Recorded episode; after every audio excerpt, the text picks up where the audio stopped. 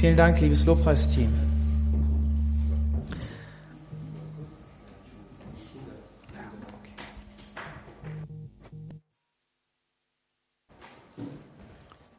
Ach so, ich soll das. Ich. Okay. Ähm, haben wir Kinder heute Morgen hier, die wir segnen können?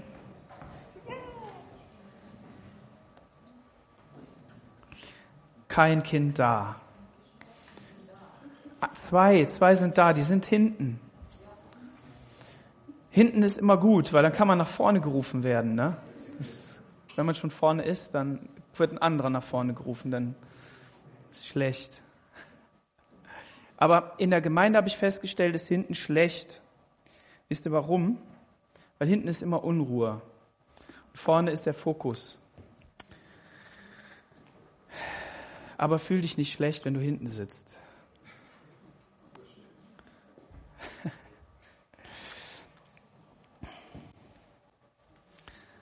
Herr Jesus, wir danken dir für unsere Kinder, wir danken dir für die Eltern, die Mamas, die Papas, die Omas und Opas, Herr, die du gegeben hast und die du gesetzt hast, Menschen auf dieser Erde zu führen, ihnen ein Vorbild zu sein, sie zu erziehen, ihnen gute Ratschläge zu geben und sie wirklich auch äh, zu korrigieren, Herr. Ich danke dir, dass du durch deine Kraft wirken willst, Herr. Gerade bei den Menschen, die dir vertrauen die nicht sagen, ich setze mein Vertrauen auf das, was meine Umgebung sagt, sondern auf das, was du sagst, was dein Wort sagt. Ich bete darum, dass du die Kinder segnest, dass sie offene Herzen haben, dass dein Wort hineinfällt, dass es Frucht bringt, dass es einfach sich entfaltet. Jesus, dass du den Eltern viel Liebe schenkst und Weisheit, ihnen das zu geben, was sie brauchen, Herr. Und da, wo sie an ihre Grenzen kommen, Herr, da füll du aus in Jesu Namen. Amen. Gottes Segen euch. Ich weiß jetzt nicht, wie das mit dem Kindergottesdienst ist heute Morgen. Ähm, müssen wir sehen. Ich, ich kann es nicht sagen. Ist jemand da, der das macht oder Elijah, musst du heute unter der Predigt sitzen? Weißt du, ähm, das ist manchmal traurig, das weiß ich. Aber ich kann dir eins verraten. Ich habe auch so wie du oft im Gottesdienst gesessen und der Predigt zuhören müssen. Und man lernt so viel. Das weißt du jetzt vielleicht noch nicht, aber später. Und deshalb sei nicht traurig, wenn das nicht so ist, wenn die Kinder zu Hause geblieben sind, vielleicht jetzt auf YouTube zugucken. Ja? Kann ja sein. Und ihr zwei, ich wünsche euch viel Spaß mit der Mama und mit dem Papa. Die haben viel Freude an euch. Amen. Amen. Ja, dürft gerne gehen. Ja.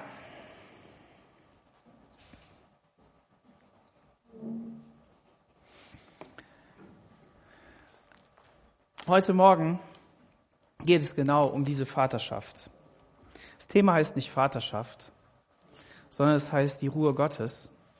Aber es ist alles miteinander verknüpft. Wenn man ähm, wenn man so in unsere Welt hineinguckt, dann finden wir viele, viele Dinge, die, ähm, die in Unruhe sind, ja. Und damit meine ich nicht nur die großen Sachen, sondern auch die vielen kleinen Dinge. Und es gibt so viel Ratgeber, es gibt so viel Inspiration, ja. Es gibt so viel Ideen, wie man das machen kann. Ich weiß nicht, wie es euch geht und ob ihr das vielleicht äh, schon entdeckt habt. Vielleicht habt ihr es nicht entdeckt, dann lass es, bleib, lass es bleiben, ist besser.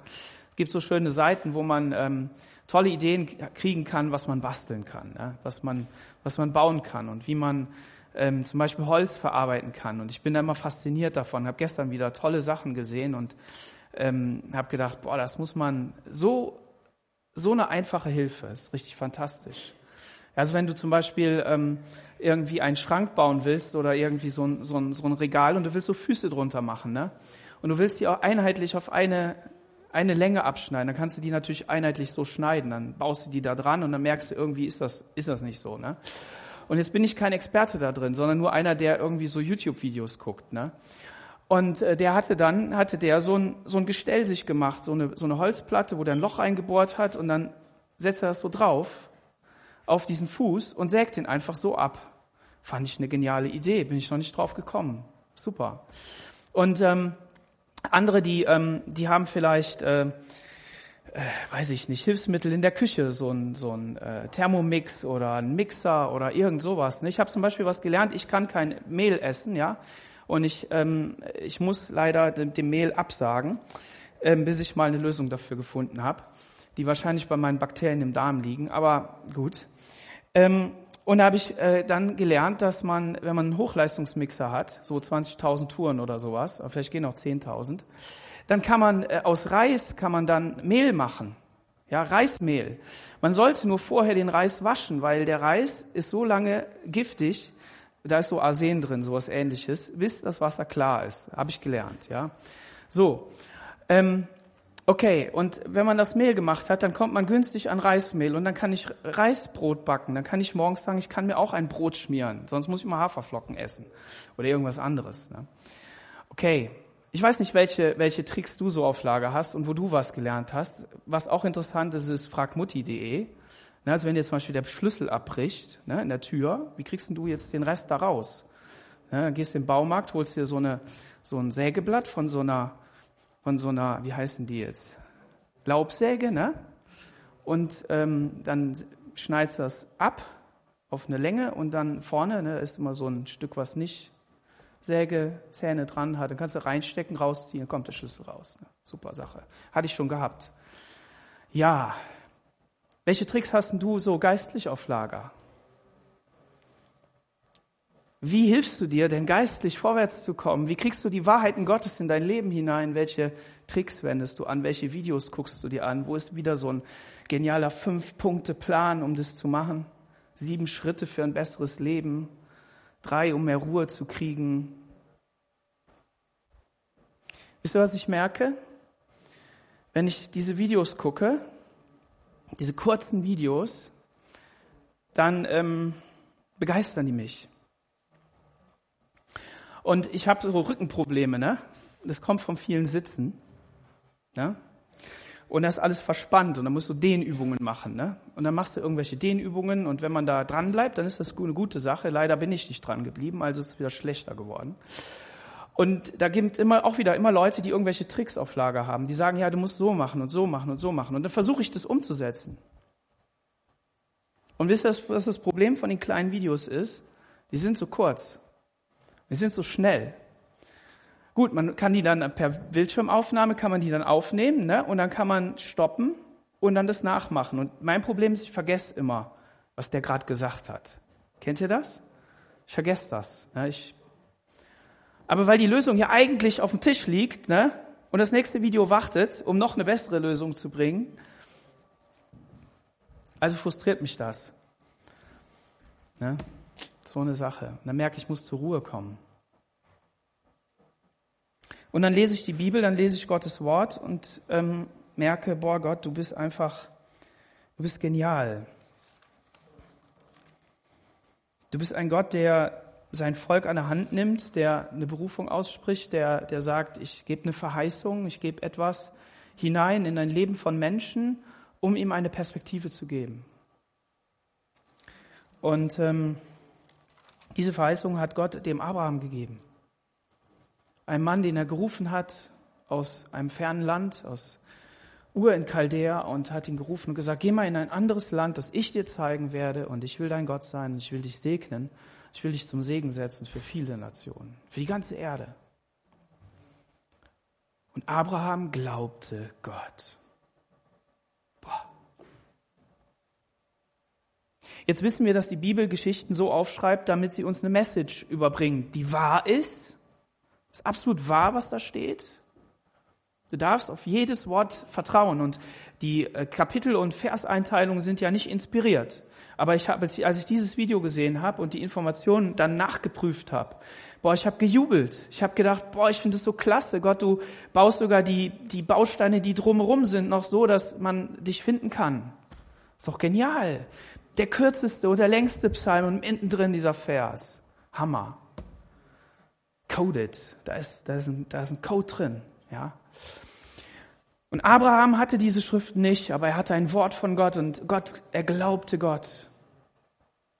Was hast du am Anfang des Jahres bekommen? Wo hast du einen Gedanken ins Herz bekommen, inspiriert durch den Heiligen Geist? Wo hast du deine Bibel gelesen und gesagt, das ist ein Vers für mich? Oder wo hast du vielleicht eine Karte gezogen oder online geklickt? Und Gott hat dir etwas gesagt für dieses Jahr. Oder vielleicht ist das auch noch nicht passiert. Wir, brauchen keine Würfel mehr, die in der Brusttasche sind. Wir müssen nicht herausfinden, wer ist schuldig anhand der Würfel, sondern wir, wir, wir können sagen, Gott, was hast du mir zu sagen? Der Heilige Geist kann zu uns reden. Amen. Und deshalb hat Gott dir vielleicht schon etwas gegeben, mitgegeben. Und wie willst du darauf vertrauen? Und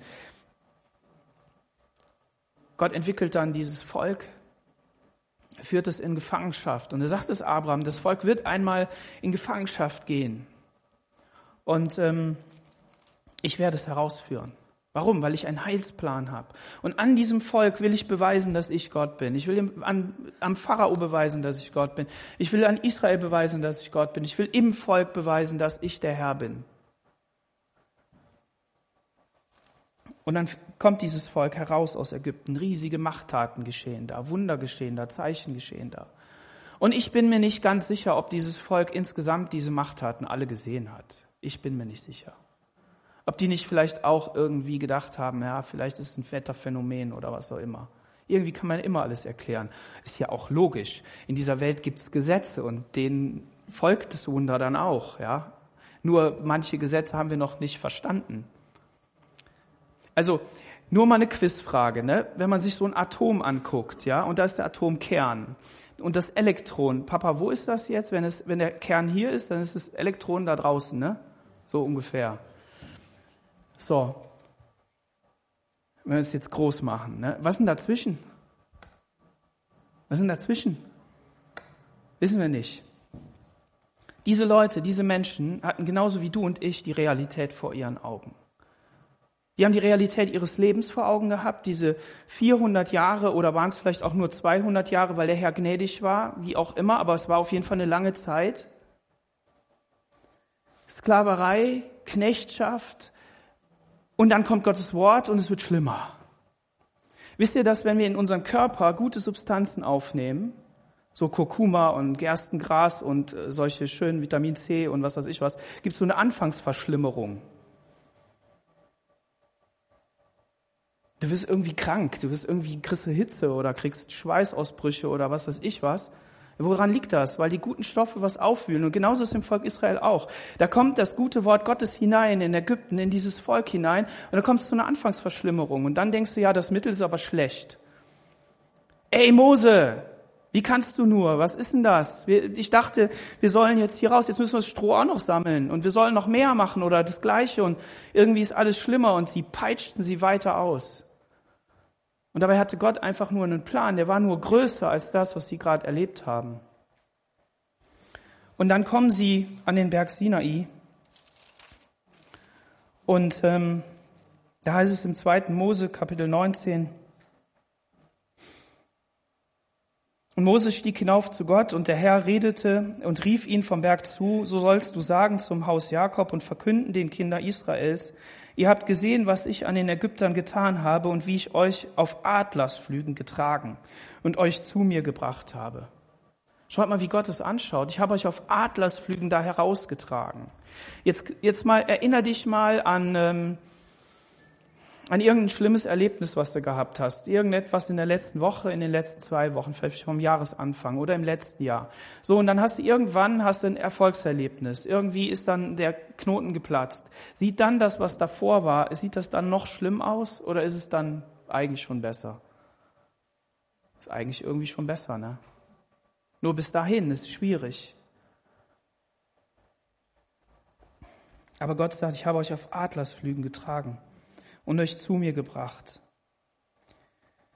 Werdet ihr nun meiner Stimme gehorchen und meinen Bund halten, so sollt ihr mein Eigentum sein vor allen Völkern, denn die ganze Erde ist mein. Und ihr sollt mir ein Königreich von Priestern und ein heiliges Volk sein. Das sind die Worte, die du den Kindern Israels sagen sollte. Und Mose hat dann die Worte gesagt. Und dann sagen sie in Vers 8, alles, was der Herr geredet hat, wollen wir tun. Alles, was der Herr geredet hat, wollen wir tun. Mose hatte ihnen gesagt, ich werde euch aus Ägypten herausführen. Ey, wie kannst du nur? Ist alles ganz schlimm. Und dann sind sie raus und dann sind sie durchs, durchs, durchs Rote Meer, Schilfmeer und wer weiß, wo das auf dieser Erde gewesen ist. Bin da ein bisschen am Suchen, wo das denn ist. Ah, interessant. Es gibt ja tolle Videos, wie man sich das alles angucken kann. Hammermäßig. Und wisst ihr, was richtig genial ist? Und ich, ich wage es mich schon gar nicht zu sagen, aber ich muss es euch ja sagen. Ich werde äh, die nächste Woche werde ich weg sein ab Donnerstag für acht Tage. Und dann darf ich mir Israel anschauen. Das wurde mir so hingelegt. Ich hatte keine Wahl. Ich kann bei der Hochzeit vom Tomito nicht dabei sein, das ist schade. Aber ich darf Israel sehen. Und ähm, dürft gerne dafür beten. Ihr wisst ja, ich war krank und ich, immer, ich fühle mich immer noch nicht ganz, ganz topfit. Ähm, ja, und für meine Frau könnt ihr auch beten, die hat ihr Knie kaputt. Ähm, ja, ist gehüpft und dann hat es Knack gemacht und irgendwie ist es ähm, nicht gut. Und ja, das, ja, wenn man sich was überdehnt, dann dauert es länger. Aber das Coole ist, auch dieses Gebiet kann man sich angucken, wo die da gelaufen sind. Also zumindest so die, die Wüste und das alles. Und es ist einfach, einfach krass. Wenn ihr meiner Stimme gehorcht, dann und meinen Bund haltet, dann sollt ihr mein Eigentum sein. Und wir wollen das tun. Wir wollen das tun. Warum haben sie das gesagt? Was lag hinter ihnen? Der Auszug aus Ägypten, das Rote Meer, die Überwindung des ägyptischen Heeres, das wurde platt gemacht von den Wassermassen, das ist verschwunden, den Feind gab es nicht mehr. Und dann standen sie an diesem Berg und dieser Berg, der, der war, der war, der hat gebrodelt, der hat geleuchtet, der hat, da war Donner, da war Blitz, da war, da war alles Mögliche und, und da waren Leute, die haben gesagt, geh nicht auf diesen Berg und wenn nicht, dann schieße ich dich ab. Der war heilig, der war abgesondert und, und, und Mose, Mose redet jetzt zu diesem Volk. Im Weiteren auch. Der Herr sagte zu Mose, siehe, ich will mit einer dichten Wolke zu dir kommen. Es soll eine Grenze sein. Also es ist eine, eine, eine krasse Situation. Sie haben es vor Augen. Der Herr ist da. Wir wollen das tun. Und dann kommt ein Teil des Gesetzes. Und Mose schreibt dieses Gesetz dann auf, also Gott schreibt das Gesetz auf Tafeln, gibt die Mose und Mose kommt vom Berg und ähm, dann im Kapitel 24, er verkündigt denen ähm, die Worte, die der Herr gesagt hat. Alle Worte, die der Herr gesagt hat, wollen wir tun. Wunderbar. Amen. Wenn wir Gottes Wort in unser Herz bekommen und es redet zu uns, dann entsteht Glaube, weil wir Gott sehen können, weil wir, weil wir etwas von ihm, etwas von ihm spüren können, weil, weil seine Gegenwart spürbar da ist. Und dann sagen wir, ja, wir glauben. Und dann sagen wir, wir wollen das alles tun. Und dieser Text, der ist, der ist klasse. Schlag doch mal auf 2. Mose 24. Ähm, da schrieb Mose alle Worte auf. Er baute einen Altar, Gedenksteine. Er sammelte junge Männer hin, er sandte junge Männer hin und die haben Brandopfer dargebracht. Boah, da hast du voll geheiligt. Etwas von Gott hineingebracht.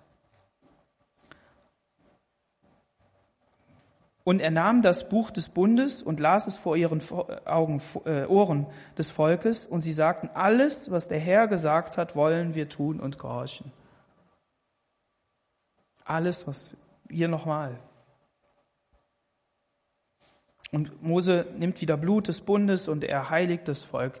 Ihr müsst überlegen, das ist dieser Prozess, wo das Volk Gottes zu, wo das Volk Israel zum Volk Gottes wird. Mit dem Blut des Bundes.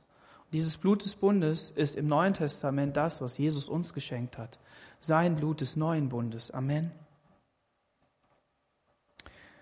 Und dann stieg Mose, Aaron, Nadab, Abihu und 70 von den Ältesten hinauf auf den Berg. Und sie sahen den Gott Israels. Unter seinen Füßen war es wie ein Werk von Saphir und wie der Himmel selbst, wenn er klar ist als ich auf dem Gletscher stand in der Schweiz und dann diesen blauen Himmel gesehen habe, da habe ich wusste ich, blau ist meine Lieblingsfarbe. Und hier, er streckte seine Hand nicht aus gegen die Edlen der Kinder Israel und sie schauten Gott und aßen und tranken. Ist das nicht klasse? Gott ist immer ein Gott, der, der will Gemeinschaft haben im Essen. Gemeinschaft haben. Nicht nur einfach irgendwie eine Nahrungsaufnahme, so, so, so, so Supplemente irgendwie, so Inhaltsstoffe, so wenig Zucker und was weiß ich, ist nicht gut Zucker, aber immer dieses Packung lesen und was ist jetzt hier und da. Nein, Gemeinschaft, einfach essen, Gemeinschaft haben, das nehmen. Das ist das, was, was Gott hier, hier zeigt und ich finde es einfach klasse. Kann uns erinnern, wenn wir, wenn wir ähm, gemeinsam essen, dass, dass wir sagen, Gott, ich will diese Herrlichkeit sehen. Ich will das sehen, was, was du deinem Volk gegeben hast. Soll uns an das Abendmahl erinnern. Und was macht, was macht das aus? Was erzeugt das in einem? Wenn jemand sich so um dich kümmert, wenn er, wenn er dich ruft, wenn er dir eine Zusage gibt, wenn er diese Zusage hält und, und du siehst, das, was, was, was, was bildet das in dir? Vertrauen. Vertrauen zu dem Vater, der dich führt. Wir haben ja in der Lobpreiszeit dieses Thema schon angesprochen und vielleicht ist dein Vater eben nicht dieser Vater gewesen. Vielleicht ist er auf, irgendwo auf dem Weg stehen geblieben.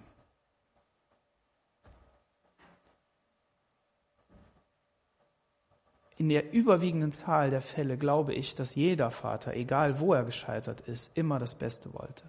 Immer. Aber es eben nicht konnte und das nicht schicksalsmäßig nicht konnte, sondern aufgrund von eigenen Entscheidungen. Und jeder, der es geschafft hat, der, der, der sagen kann, ja, ich, ich habe alles gegeben und dann sagt er immer, und Gott hat Gnade geschenkt. Weil da, wo wir, wo wir Vaterschaft, wo wir Mutter sein, wo wir das ausleben und hineingeben, wo wir diese Betreuung, dieses, dieses Begleiten von Menschen, von Kindern, die uns anvertraut sind, wo wir das wirklich schaffen, da können wir einfach nur sagen, es ist Gnade Gottes in meinem Leben. Ja, wir können auch sagen, das habe ich geschafft und das habe ich gemacht und hier habe ich das wirklich hingekriegt. Aber eigentlich kommt eine tiefe Dankbarkeit hoch, die sagt, ja Gott, du hast Gnade geschenkt. Was ist, wenn du krank wirst? Was ist, wenn du dich mit deiner Frau dann doch nicht verstehst und du tust irgendwie alles und es klappt aber irgendwie nicht? Du kannst nur Verantwortung für dich übernehmen, für den anderen nicht. Der muss selber entscheiden, das ist ein eigenständiger Mensch. Und wo man ehrlich ist, da merkt man auch, ja, ich bin hier aufrichtig gewesen. Aber was kommt jetzt? Was kommt jetzt? Mose ist da auf diesen Berg gegangen und er hat da ein bisschen länger gebraucht. Irgendwo steht geschrieben, dass Gott das ausgetestet hat. Wie sieht es denn aus mit dem Volk? Und in Kapitel 32 heißt es dann, und das Volk sah, dass Mose säumte, vom Berg herabzukommen.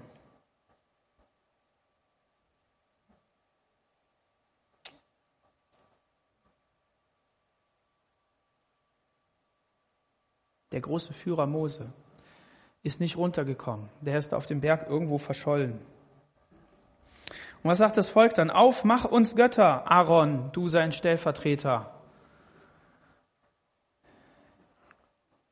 die vor uns hergehen. Und hier taucht zum ersten Mal das Thema Evolution vor. Aaron schmiss das Zeug hin und es entstand. Das Volk hat mir das gegeben und ich habe es da hingeworfen in das Feuer und dann ist dieses goldene Kalb entstanden. Das Volk Israel hat, hat die Sicht auf Gott verloren, die Sicht auf Mose verloren. Und was dann passiert? Dann hatten sie kein Vertrauen mehr. Sie hatten keinen Glauben mehr. Und Gott spitzt das sogar zu. Er sagt zu Mose, Mose, geh mal runter, das Volk, das du aus Ägypten geführt hast. Wie? Wer hat das denn jetzt aus Ägypten geführt? Gott oder Mose? Aber Gott sagt, Mose, dein Volk. Ich glaube, der Text will uns Folgendes sagen. Er will uns einfach sagen, dass Gott das so gesagt hat, dass das Volk das so gesagt hat und dass sich hier das Herz der Menschen offenbart hat. Das, was tief drin ist, diese Wüste, in die sie geführt werden, an diesen Berg, wo, wo, ähm, wo die Gegenwart Gottes war, wo, wo, wo Zeichen und Wunder geschehen sind, dort sollte das Herz des Volkes Gottes offenbar werden. Und natürlich hätte Gott sich gefreut, sie hätten diese Prüfung bestanden. Sie hätten gesagt, ja, Mose hat uns doch bis hierher geführt, denk doch mal an die ganzen Wunder, die geschehen sind und so weiter. Aber sie sagen, nein, wir wollen einen Götzen haben, der vor uns hergeht. Und deshalb glaube ich, dass wenn man auch die Geschichte davor liest, dann merkt man hier, hier wird, werden Kunsthandwerker eingesetzt, die Stiftshütte zu bauen und so weiter. Und man merkt, auch hinterher im Verlauf der Geschichte, es sind nicht immer alle, die gegen Gott sind. Es sind nicht immer alle, die keinen Glauben haben, sondern da, da entsteht etwas, da ist etwas da und das greift um sich. Da, da werden Massen bewegt, aufgrund von Angst vielleicht. Wir haben das jetzt erlebt. Wie viel ist an dem Thema, was wir erlebt haben in den letzten Jahren, Angst? Einfach nur Angst vor etwas. Und Angst hat einen riesen Einfluss auf unser Immunsystem, auf alles Mögliche kannst alles Mögliche nicht tun und dieses Volk auch. Sie wollten einen Götzen haben, den sie sehen konnten, den sie anfassen konnten, um den sie rumrennen können. Aber wisst ihr, der Bibeltext, der packt dieses ganze Thema, packt er ein in den Sabbat. Schau mal die Verse davor, in dem Kapitel 31. Da sagt Gott etwas zum Sabbat. Du aber rede zu den Kindern Israels und sprich, halte den Sabbat, denn er ist ein Zeichen zwischen dir und äh, zwischen mir und euch von Generation zu Generation, damit ihr erkennt, dass ich der Herr es bin, der euch heiligt. Darum haltet den Sabbat, denn er soll heilig sein. Wenn jemand den entheiligt, dann muss er des Todes sterben. Ihr sollt keine Arbeit tun. Die Seele soll ausgerottet werden, die es tut. Sechs Tage sollst du arbeiten und am Sabbat sollst du ruhen von deiner Arbeit. Und als ich dieses Mal das so gelesen habe, da habe ich gedacht, boah. Wisst ihr, wenn man dann nämlich die ganzen anderen Kapitel liest und dann weiterliest, dann kommt man nochmal an den Sabbat in Kapitel 35. Da kommt Mose nämlich vom Berg und sein Gesicht strahlt. Dieser Mensch, der der, der die Gegenwart Gottes gesehen hat, von dem Gott sagt, kein Mensch hat mich gesehen. Mose war der Einzige, der so nah an mich rangekommen ist, was auch immer er gesehen hat. Aber sein Gesicht strahlte von der Herrlichkeit Gottes. Und dann kommt Mose runter und ähm, ihr sollt den Tag heiligen, den sechsten Tag. Sollt Ruhe für den Herrn. Von aller eurer Arbeit sollt ihr ruhen. Und wer arbeitet, der soll sterben. Es soll kein Feuer angezündet werden. Und da ist auch in der ganzen Geschichte von dem Manna die Rede, die Versorgung, die Gott gegeben hat. Du sollst sechs Tage sollst du sammeln und am siebten Tag sollst du ruhen. Und auf einmal kam etwas in mir hoch und ich dachte so, das ist eine, das ist eine Botschaft für uns, für die Gemeinde. Das Volk Israel ist für uns die plastische Darstellung dessen nach außen, was wir geistlich erleben dürfen. Gott hat nicht nur ein Gesetz gegeben, um Sünde zu zeigen, sondern er hat auch das Gesetz gegeben, eben darin, um seine Heiligkeit zu zeigen, geistliche Prinzipien aufzuzeigen und zu zeigen, wie er ist und wie, wie er, wie er, ähm, was ihm wichtig ist. Und eine Sache zieht diese, dieses ganze sogenannte Alte Testament durch. Und das ist, dass Gottes Gnade da ist, dass seine Versorgung da ist und dass er der Quell ist aller Versorgung. Und wenn wir dann eben ähm, ins Neue Testament gehen, dann finden wir so eine Stelle wie Römer Kapitel 10, Vers 17. Und da heißt es, so kommt der Glaube aus der Predigt, die Predigt aber durch das Wort Gottes. Wenn man dann diesen, diesen Kontext dort anschaut, die Verse davor, dann liest man hier, Vers 15, wie sollen sie, wie sollen sie aber predigen, wenn sie nicht gesandt sind? Wie geschrieben steht, wie lieblich die Füße derer, die das Evangelium des Friedens verkündigen, die das Evangelium des Guten verkündigen, aber nicht alle haben das Evangelium, dem Evangelium gehorcht. Ach so. Nicht alle haben gehorcht dem Evangelium. Wen meint er denn hier? Denn Jesaja sagt, der Herr, Herr, wer hat unser Predigt geglaubt? So kommt der Glaube aus der Predigt und die Predigt aber durch das Wort Gottes. Ich sage aber, haben sie nicht, haben sie es nicht gehört? Doch ihr Schall ist ja in alle Länder ausgegangen und ihre Worte bis an das Ende der Erde. Ich aber sage, hat es Israel nicht erkannt? Zuerst sagt Mose, ich will euch zur Eifersucht reizen über ein Volk, das nicht ein Volk ist, und durch ein unverständiges Volk will ich euren Zorn reizen. Hier geht es eben darum, dass dem Volk Israel dieses Evangelium verkündigt worden ist. Der Glaube an Gott. Gott zu vertrauen, dass er der Versorger ist, dass er derjenige ist, der dieses Volk führt, der es, der es leitet. Und sie haben diesem, diesem Wort nicht vertraut. Sie haben nicht ihr Vertrauen komplett auf Gott gesetzt, obwohl Gott in 5. Mose, sagt uns, sagt uns Mose das. Ihr müsst ja wissen, ähm, da ist eine Generation, die geht durch die Wüste, die erlebt das alles und die, und die, die wird geleitet und geführt, aber die haben Unglauben. Die gehen nicht ins Kanaan hinein, wenn Gott es sagt, sondern sie gehen auf eigenen Willen da hinein. Und Gott ist nicht mit dabei. Und diesen Ungehorsam, diesen Unglauben, den, den nimmt Gott und sagt, ihr sollt nie in, in, diese, in dieses Land hineingehen. Ihr sollt nie in meine Ruhe hineinkommen. Und dann ist da eine neue Generation. Und wenn eine neue Generation kommt, dann gibt es auch immer Glaubenshelden wie ein Kaleb, wie ein Josua, die, die diese, diesen Glauben mitbringen und die die neue Saat sind für das, was, was Gott neu tun will. Und Mose steht jetzt vor dieser neuen Generation und verkündigt ihnen dieses Gesetz. Und dann sagt er eben auch in Kapitel 2, er hat ein Wandern durch diese Wüste zu Herzen genommen und dieses 40 Jahre, diese 40 Jahre ist der Herr dein Gott bei dir gewesen, dass dir nichts gemangelt hat. Und in Kapitel 8, um dich erkennen zu lassen, dass der Mensch nicht vom Brot allein lebt, sondern von allem, was aus dem Mund des Herrn hervorgeht. Deine Kleider sind nicht veraltet an dir und deine Füße nicht geschwollen diese 40 Jahre. Mose, Mose sagt hier dieser jungen Generation, wisst ihr, da, eure Eltern, die hat Gott so sehr versorgt, dass nichts kaputt gegangen ist. Dass die immer versorgt gewesen sind, dass, dass der Herr dabei war und, und versucht jetzt ihnen oder bringt ihnen dieses, dieses Evangelium, diese frohe Botschaft hinein in dieses Volk. Damit sie Glauben haben. Und im Neuen Testament, Jesus musste kommen, um wie Mose der Welt dieses Evangelium zu bringen. Das reine Evangelium und den gesamten Preis zu bezahlen, damit wir alle die Möglichkeit haben, da hineinzugehen. Warum? Weil Gott gesehen hat, dass der Mensch nicht fähig ist, da hineinzukommen, in diese Ruhe. Und im Hebräerbrief lesen wir im Kapitel 4,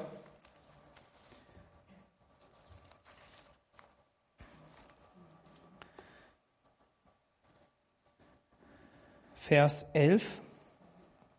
So lasst uns nun bemüht sein, in diese Ruhe hineinzukommen, damit niemand nach demselben Beispiel des Ungehorsams falle.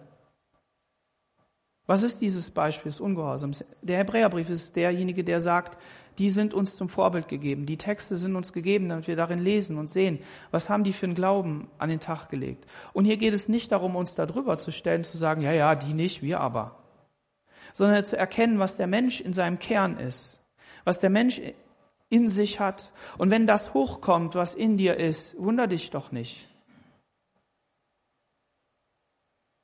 Wunder dich nicht, dass du das Gute nicht schaffst, was du willst, sondern dass, dass es irgendwie immer getrübt ist.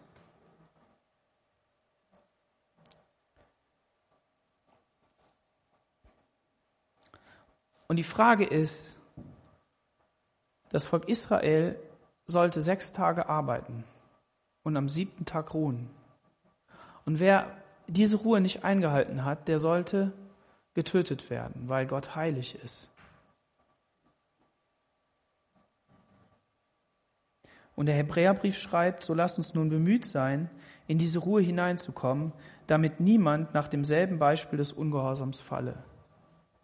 Wir können viele Tricks auf Lager haben, wie wir unser Christsein irgendwie hinkriegen. Wir können irgendwie versuchen, ähm, ein besseres Leben zu leben. Wir können versuchen, irgendwie ähm, unseren Tag besser zu strukturieren, irgendwie ordentlicher zu sein, gehorsamer zu sein. All das können wir, können wir versuchen.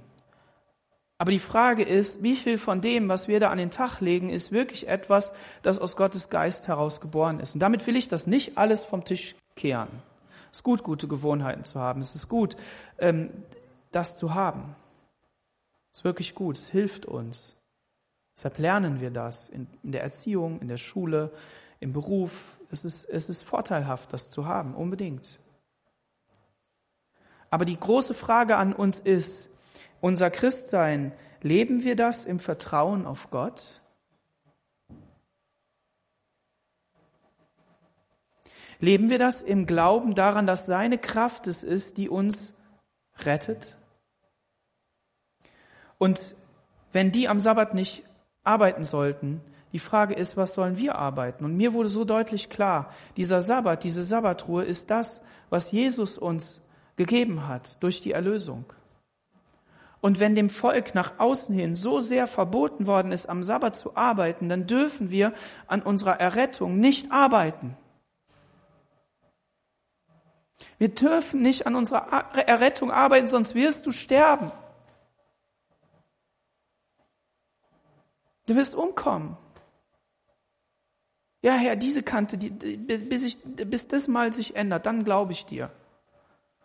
Bis ich hier mal mich verändert habe, ja, dann, dann, kann ich, dann kann ich einen heiligeren Dienst tun.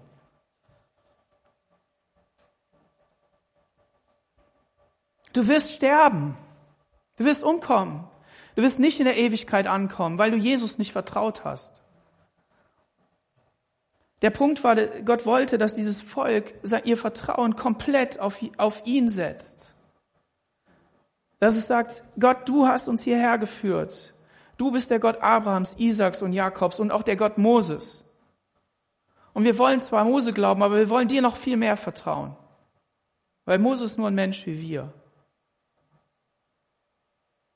Die kannten ja die Geschichte, dass der auch mal jemand umgebracht hat. Der Punkt ist, lasst uns bemüht sein. Und dann habe ich nach bemüht gesucht. Und dann in Kapitel 6, Vers äh, 1, da heißt es, darum wollen wir von Anfang, darum wollen wir den Anfang der Lehre Christi jetzt lassen und uns der vollen Reife zuwenden, damit wir nicht erneut den Grund legen mit der Buße von toten Werken, mit dem Glauben an Gott. Wie oft sind wir beschäftigt mit diesen toten, mit den toten Werken und mit dem Glauben an Gott? Und der Hebräerbrief ist ja ein Brief der nächsten Ebene, so empfinde ich das. Jeder Brief hat seine Berechtigung und seine Klasse, kein Problem. Aber das ist schon Hammer. Also das wollen wir mal hinter uns lassen. Den Glauben wollen wir hinter uns lassen. Warum? Ja, ist er jetzt unwichtig geworden? Nein, wir wollen im Glauben leben. Das ist das, was wir, das, was wir, was wir, was wir einsetzen wollen, dieses Vertrauen auf Gott, den nächsten Schritt zu machen, zu sagen, Gott, du bist es, der mich, der mich hält, der mich trägt. Deshalb wollen wir das hinter uns lassen. Mit der Lehre von Taufen und Hände auflegen und Auferstehen von Toten, naja, das haben wir auch noch nicht gelernt, aber, und ewigen Gericht. Das wollen wir hinter uns lassen. Und dann Vers ähm, 11. Wir wünschen aber, dass jeder von euch denselben Eifer beweist zur vollen Gewissheit der Hoffnung bis ans Ende, damit ihr nicht träge werdet, sondern nach aber derer, die durch Glauben und Geduld die Verheißung ererben. Das ist das. Also unser Fleiß, unsere ganze Energie muss in den Glauben gehen. Das ist die Botschaft von heute. In das Vertrauen auf Gott. Und wenn du dann da sitzt und, und heute Nachmittag das nochmal so liest oder dir Gedanken durch den Kopf gehen und du diese Ruhe einfach nutzt, dann, dann merkst du auf einmal, ja, aber hier fehlt es bei mir und da ist es nicht richtig und das ist nicht, das ist verkehrt. Und dann rufst du dir erneut auf, was Jesus für dich getan hat und dass er alles getan hat und dann, dann überkommt dich wieder dieser, dieser Friede und du denkst, Jesus, ja, du hast es getan, du hast es alles weggenommen, alles weggenommen. Du hast mir den Frieden gegeben. Ich kann in dieser Sabbatruhe bleiben. Ich kann in dieser Sabbatruhe bleiben. Und ich glaube, dass das ein Veränderungsprozess ist. Der Mose hat auch zu Gott geschrien. Er hat auch verzweifelt gerufen. Dann sagt Gott, ey, warum plärst du rum?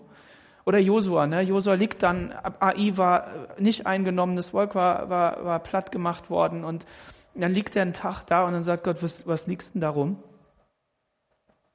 Josua hat das alles miterlebt, die Gegenwart Gottes. Der war bei Mose gewesen, der hat das, der hat das alles gelernt. Du kannst das alles gelernt haben, aber es muss, es muss hineinkommen ins Leben und muss dort zu einem festen Fundament werden. Amen. Und deshalb gib nicht auf, Gott zu vertrauen und zu sagen, Jesus, ich will dir vertrauen. Denselben Fleiß anwenden, in diesen Glauben hineinzukommen.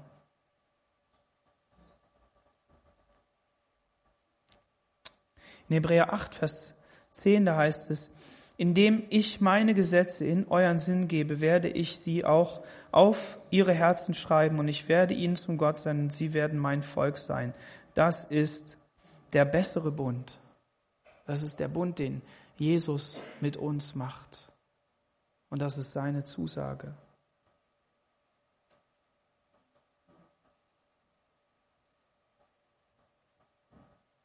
Und als ich dann Kapitel 9, Vers 26b gelesen habe, da habe ich gedacht, jetzt,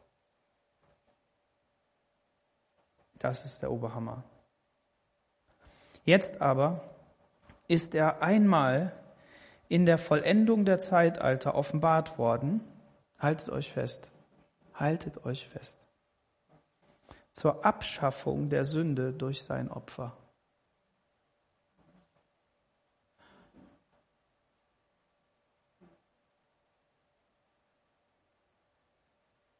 Ich weiß, da kommen die ganzen anderen Stellen hoch. Lass die doch mal, lass die mal weg. Das ist der Hebräerbrief. Der will hier was sagen. Gott will dir was sagen. Gott hat die Sünde abgeschafft. Und wenn du Gott noch nicht kennst, weil du sagst, ja, den Weg von, der, von Jesus, das habe ich schon mal gehört, ich ja, glaube auch irgendwie an Gott, ich, der Weg geht ganz einfach, der Weg geht zum Kreuz. Der Weg geht, Jesus, ich weiß, du bist für die Schuld der Welt ans Kreuz gegangen, für meine Schuld. Und dann fragen die Leute, ja, welche Schuld denn? Ja, schau doch mal in dein Leben. Guck doch mal rein.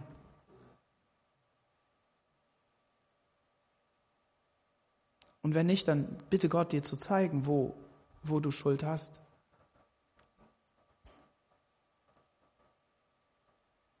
Und dann sagst du, Jesus, ich glaube, dass du ans Kreuz gegangen bist, die Schuld getragen hast. Ich will, dass du neues Leben in mir schaffst.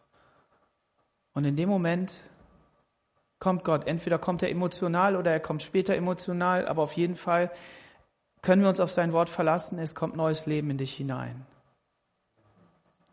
Und dann darfst du in dieser Freiheit leben, nämlich der Abschaffung der Sünde durch sein Opfer. Lass uns nicht aufhalten durch Sünde. Und der Punkt ist, dass sein Leben sich offenbaren darf in unserem Leben. Und je mehr das offenbar wird, desto mehr merken wir, wir können überwinden.